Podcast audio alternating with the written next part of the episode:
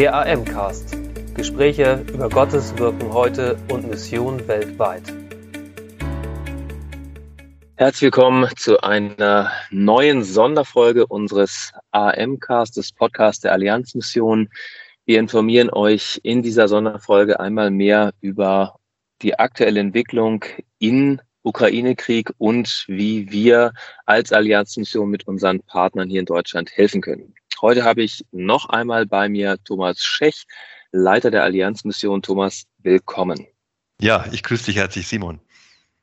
Mein Name ist Simon Dirks. Ich leite im Bereich Communication Media bei der Allianzmission und wir geben euch ein kurzes Update. Ähm, bereits gestern hat es äh, ein Treffen gegeben ähm, von Leitern des Bundes Freier Evangelischer Gemeinden, der Auslands- und Katastrophenhilfe im Bund Freier Evangelischer Gemeinden des Diakonischen Werkes Bethanien, das äh, auch ein Bundeswerk ist und weiterer Personen. Und da ging es darum, was muss jetzt geschehen? Und ein konkretes Ergebnis ist, dass ein Krisenstab eingerichtet wurde.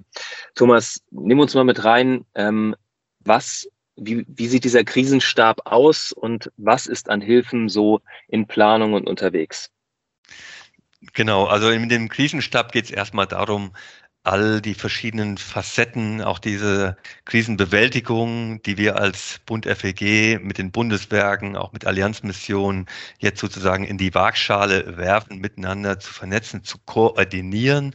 Da geht es eben darum, ähm, die Hilfstransporte, also alles, was an Hilfe von Deutschland in die Krisenregionen geht. Da geht es um die Koordination von Presse- und Öffentlichkeitsarbeit, um die Abstimmung, wie wir mit finanziellen Ressourcen umgehen. Es geht um die Koordination, die Logistik von Geflüchteten aus den Krisenregionen heraus nach Deutschland. Und es geht hier ganz konkret äh, darum, in Deutschland Kapazitäten aufzubauen. Wir haben eine Koordinationsstelle ins Leben gerufen mit Michael Hörder als Leiter, die dem Krisenstab zugeordnet ist, wo es darum geht, die Schnittstelle jetzt zwischen Geflüchteten, die nach Deutschland kommen, mit Einzelpersonen, die Wohnraum zur Verfügung stellen oder mit Gemeinden, die sich für Geflüchtete äh, engagieren wollen, hier die Schnittstelle herzustellen und das zu koordinieren. Das ist sehr viel Arbeit, sehr komplex und äh, da sind wir jetzt dabei, wirklich auch Frauen und Manpower aufzubauen, damit wir auch diese wichtige Aufgabe leisten können und zugleich äh, lokalen diakonischen Initiativen mit Know-how und mit Rat und Tat zur Seite zu stehen. Danke dir, Thomas, für diesen Einblick. Ähm, da ist einiges unterwegs und die größte Herausforderung oder als größte Herausforderung empfinde ich in all dem momentan zum einen dafür zu sorgen, dass die verschiedenen Leute, die an verschiedenen äh, Stellen helfen, einmal miteinander zu vernetzen, aber auch dafür zu sorgen, dass ähm, alle einen gemeinsamen Wissensstand haben.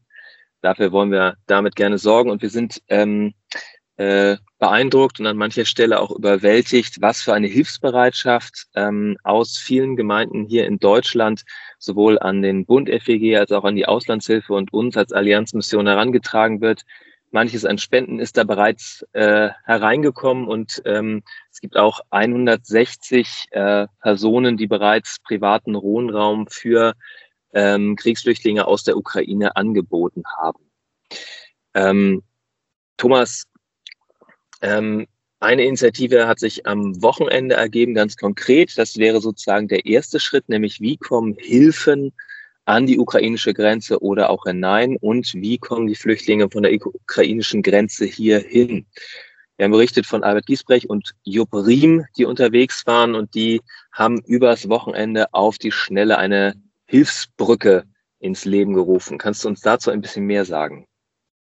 Genau. Unsere grundsätzliche Strategie war und ist und bleibt natürlich auch, die Gemeinden in den Grenzregionen äh, ähm, zu unterstützen, ihre, ihnen zu helfen, die Arbeit mit Geflüchteten zu tun, durch Finanzen, durch Hilfstransporte äh, und anderes mehr.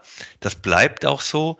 Daneben merken wir insbesondere ähm, Geflüchtete aus der Region Moldawien oder aus Rumänien, ähm, die ähm, kommen überwiegend oder werden über, überwiegend auch nach Westeuropa weitergeleitet, weil mhm. Rumänien, Moldawien einfach auch, auch wirklich das Armenhaus Europas ist. Polen nimmt nach wie vor die meisten äh, Geflüchteten auf und da gibt es auch Kapazitäten und so weiter. Aber gerade Menschen aus der Region äh, Rumänien, Moldawien, also diese über diese Grenzregion das Land verlassen, ähm, haben oft keine andere Wahl, als zum Beispiel nach Westeuropa, unter anderem auch nach Deutschland zu kommen.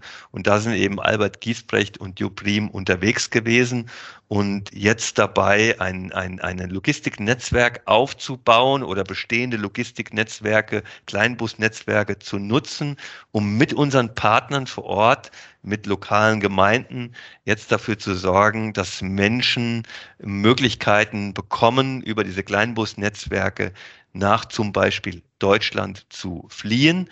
Wir bestehen, wir äh, nutzen schon bestehende Netzwerke, wir bauen aber auch eigene Netzwerke auf. Das heißt, Leute, die bereit sind, vielleicht einen Kleinbus zur Verfügung zu stellen oder auch persönlich sagen, ich nehme mir die Zeit und, und äh, fahre auch einen solchen Transport, die können sich ganz konkret bei uns melden. Da wird auch heute noch eine Information an alle freien evangelischen Gemeinden in Deutschland rausgehen und wir werden auch zeitgleich diese Informationen dann auf unsere Homepages stellen, wo auch ganz konkret Namen und Kontaktpersonen genannt werden, an die man sich dann wenden kann, in diesem spezifischen Fall äh, Unterstützung ähm, und Hilfe im Bereich Logistiknetzwerk, Kleinbusse, Fahrer, um Menschen aus der Krisenregion nach Deutschland zu holen. Genau. Du hast äh, beschrieben, wie das läuft. Das heißt, äh, Kleinbusse, bislang gibt es davon elf, fahren jeweils äh, mit Teams aus Gemeinden hier in Deutschland, ähm, vollgeladen mit, Hol äh, mit Hilfsgütern, ähm, fahren die ins Grenzgebiet und kommen dann mit Flüchtlingen zurück, die hier idealerweise dann direkt verteilt werden sollen. Der nächste Schritt hier in Deutschland ist, dass diese Leute erstmal ankommen, dass sie ähm, eine Grundausstattung bekommen, erfasst werden, auch eine medizinische Grundversorgung kriegen. Da haben wir mit dem Sanitätsdienst des Bundes FEG einen super Partner im Boot. Die sind zurzeit dabei, im, äh, in den Räumlichkeiten der Auslandshilfe hier im hessischen Wissenbach eine ähm, sozusagen erste Anlaufstation zu machen, wo eine medizinische Grundversorgung gegeben ist, wo eine Grundausstattung ähm, an Materialien, an, äh, an äh, Kleidung oder was sonst nötig ist, gewährleistet werden kann, bevor dann nach wenigen Tagen ähm, Flüchtlinge weitergeleitet werden können an Unterkünfte. Das ist wesentlich, das ist wichtig, dass das funktioniert. Die große Herausforderung ähm, wird an dieser Stelle sein, die vielen ähm, Angebote und Anfragen miteinander in Kontakt zu bringen. Thomas, ähm, der Punkt, wo wir jetzt stehen, Krisenstab ist installiert, diese Koordinationsstelle beginnt. Was würdest du sagen, was sind jetzt für die nächsten Tagen, äh, für die nächsten Tage so die dringlichsten Anliegen? Was sind die größten Herausforderungen, die wir jetzt zu bewältigen haben? Und was gibt es auch, wo unsere Hörer konkret beten können oder auch helfen können? Mhm. Genau, du hast es schon gesagt, wir werden die Koordinationsstelle einrichten. Die Zentrale wird hier in Ebersbach sein und Michael Hörder als Leiter ist Teil unseres Krisenstabes. Hier geht es darum, du hast es auch schon erwähnt, die Schnittstelle eben sein zwischen Flüchtenden, die über unsere Partner und das Logistiknetzwerk nach Deutschland kommen und aufnahmebereiten Gastfamilien in Deutschland oder auch zu Gemeinden, die sich als ganze Gemeinde oder Gemeindenetzwerke hier engagieren möchten. Da wird auch heute die Information an alle Gemeinden in Deutschland, alle freien evangelischen Gemeinden in Deutschland rausgehen. Darüber hinaus geht es um Beratung und Support für lokale diakonische Initiativen. Und äh, wir sammeln jetzt wirklich alle Informationen, also ähm, was brauchen mögliche Gastgeber oder Wohnung zur Verfügungsteller, wie, inwiefern müssen die gebrieft werden, was braucht es an Informationen, wie sind die rechtlichen äh, Themen. Äh, es geht um die Kommunikation mit den Partnern in den, in den Ländern und natürlich auch um eine gewisse Erstbetreuung äh, in so einer ersten Clearingstelle, die wir über die über den Sanitätsdienst in, in im hessischen Wissenbach aufbauen. Das heißt, da kommen Leute hin, da werden sie kurz erst versorgt, bekommen eine Mahlzeit, können vielleicht auch eine Nacht übernachten, bevor es dann von dort aus weitergeht. Hier kann es durchaus sein, dass wir hier in jetzt schon sehr kurzer Zeit wirklich auch sehr konkret ehrenamtliche Unterstützung brauchen. Wir haben jetzt schon ein, ein, ein Team zusammengestellt, aber ich denke, je nachdem, wenn die Aufgaben skaliert werden sollen, brauchen wir hier auch mehr Frauen- und Manpower. Ähm, wir haben schon 160 Leute, die sich über das Webportal eingetragen haben, die Wohnraum zur Verfügung stellen. Ich denke, wenn wir das jetzt heute auch nochmal offiziell als eine Möglichkeit, Unterstützung anzubieten, äh, announcen, also, also bekannt geben, dann äh, wird das sicherlich auch nochmal noch mal wachsen. Und das sind die Aufgaben, die jetzt vor uns liegen neben den Themen, wo auch heute schon viel, viel Unterstützung und Hilfe passiert, bei den Angeboten der Auslands- und Katastrophenhilfe, Pakete zum Leben zu packen oder andere Dinge, geht auf die Homepage ukraine.feg.de. Da findet ihr all die verschiedenen äh, Möglichkeiten, wie ihr helfen, unterstützen könnt, auch nochmal aufgelistet.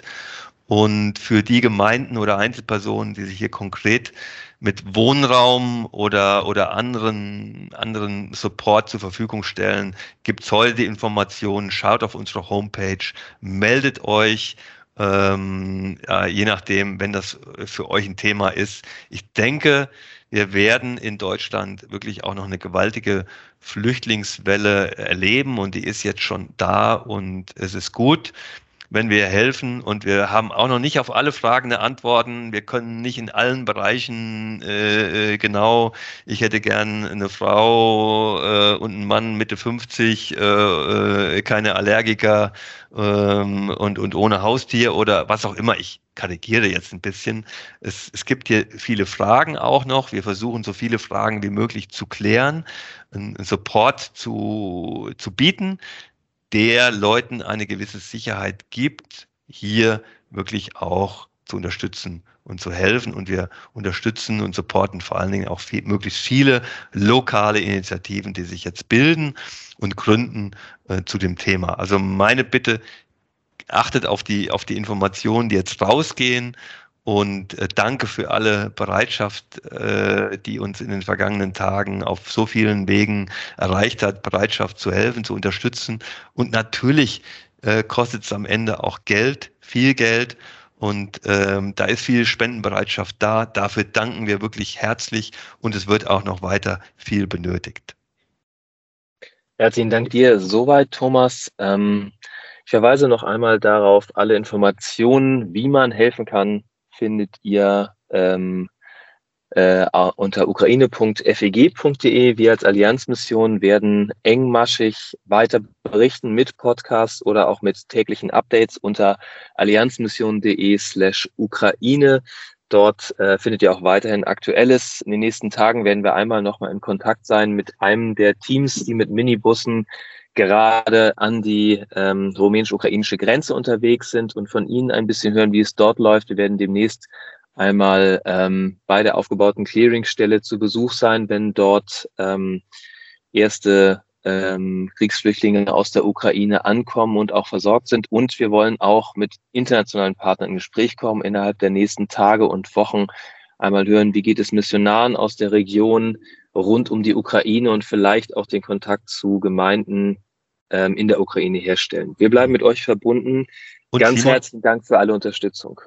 Simon, eine Sache lass mich noch loswerden. Wir haben für alle Leute, die jetzt auch vor allen Dingen jetzt zuhören und sagen, ich möchte gerne Wohnraum zur Verfügung stellen, geht auf das Webportal ukraine.feg.de. Da gibt's auch ein, ein, eine Kachel, da könnt ihr euch mit eurem Wohnraum eintragen, den ihr zur Verfügung stellen könnt.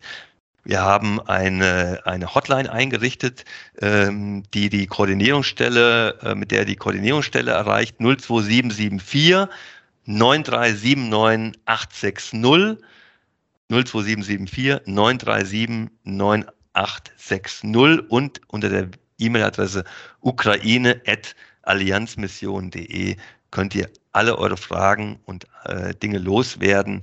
Wenn ihr als Gemeinde sagt, wir möchten gerne hier jetzt am Start sein und mithelfen, dass Geflüchtete ähm, ein Dach über den Kopf bekommen oder wir möchten als Privatperson helfen, ebenso dass Geflüchtete ein Dach über den Kopf bekommen, dann könnt ihr euch an diese Nummer oder diese E-Mail-Adresse wenden oder, wie gesagt, euren Wohnraum in dem entsprechenden Webportal eintragen. Ganz herzlichen Dank dir, Thomas. Wir werden uns wieder hören. Ganz herzlichen Dank euch allen Unterstützern, Betern, äh, Zuhörern und ähm, Missionsbegeisterten. Wir hören uns wieder hier auf dem AM-Cast. Danke, Simon. Gott mit dir und mit euch.